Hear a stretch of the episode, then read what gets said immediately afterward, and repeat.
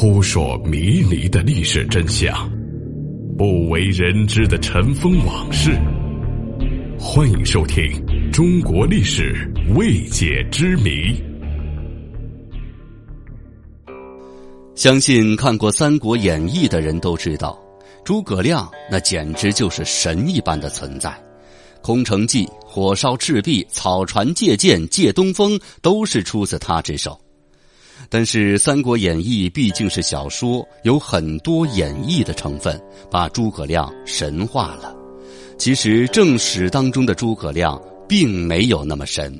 我们首先来说《空城计》，《三国演义》有一回说，诸葛亮屯兵于阳平，把部队都派去攻打魏军了，只留少数的老弱病残在城中。忽然听到魏军大都督司马懿率十五万大军来攻城。诸葛亮临危不惧，传令大开城门，还派人去城门口打扫。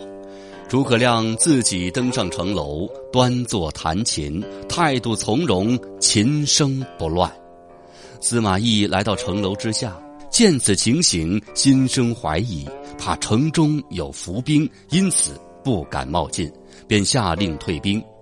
诸葛亮使用空城计击退司马懿的军队，更是让我们感叹了一下诸葛亮的智慧和勇气。但是，其实真正历史上使用空城计的人，并不是诸葛亮，而是曹操。据《三国志·魏书》记载，公元一九五年，吕布想要趁着曹营空虚时攻打曹操。情急之下，曹操便让军队中所有的士兵都到城上站岗，表现得和平时一样。但是等吕布来到曹营之时，却发现曹营城楼上居然还有士兵在把守，并且城门还是敞开着的。因此，吕布见此情景，想到曹操本来就很狡猾，会不会是曹操在使用计谋呢？害怕上当，于是命令撤兵。而其实这个时候，曹营只是一座空城，曹操只是让一些残兵站在了城楼上而已。所以说，其实真正历史上使用空城计的人是曹操，而不是诸葛亮。另外，《三国演义》中说草船借箭的故事，其实也不是诸葛亮所做的。据《三国志·裴松之注》记载。公元二一三年，曹操与孙权初次交战，曹操就吃了败仗。一天，孙权乘轻舟从罢虚口闯入曹军前沿，观察曹军的部署。孙权的轻舟行进五六里，曹操见孙军整肃威武，感叹说：“生子当如孙仲谋，刘景升儿子若屯泉耳。”随后下令弓箭齐发，击射吴船。不一会儿，孙权的轻舟因一侧重箭太多，船身倾斜，有翻沉的危险。孙权下令调转船头，使另一侧再受箭。一会儿，箭军船平，孙军鼓乐齐鸣，安全返航。由此可见，草船借箭的不是诸葛亮，而是孙权，并且这件事发生在赤壁之战的五年之后。再来说说赤壁之战，其实赤壁之战的总导演是周瑜，和诸葛亮没有多大关系。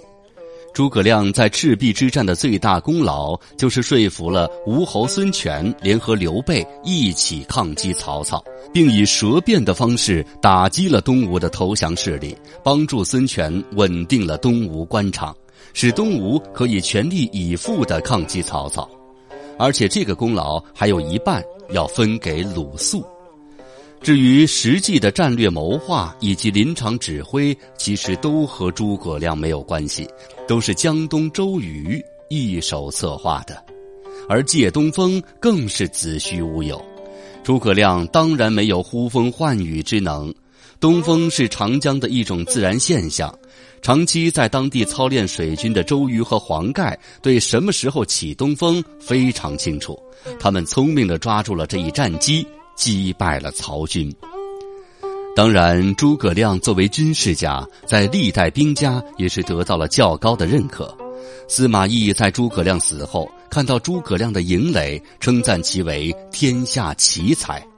唐太宗与李靖在唐太宗李卫公问对中多次提到诸葛亮的治军之法与八阵图，给予了极高的评价。所以说，《三国演义》中可能为了更好的美化诸葛亮在人们心目中神一样的存在形象，所以好多别的事迹都放到了诸葛亮身上。但是，不管有没有这些事情，诸葛亮也的的确确是一个神一样的存在。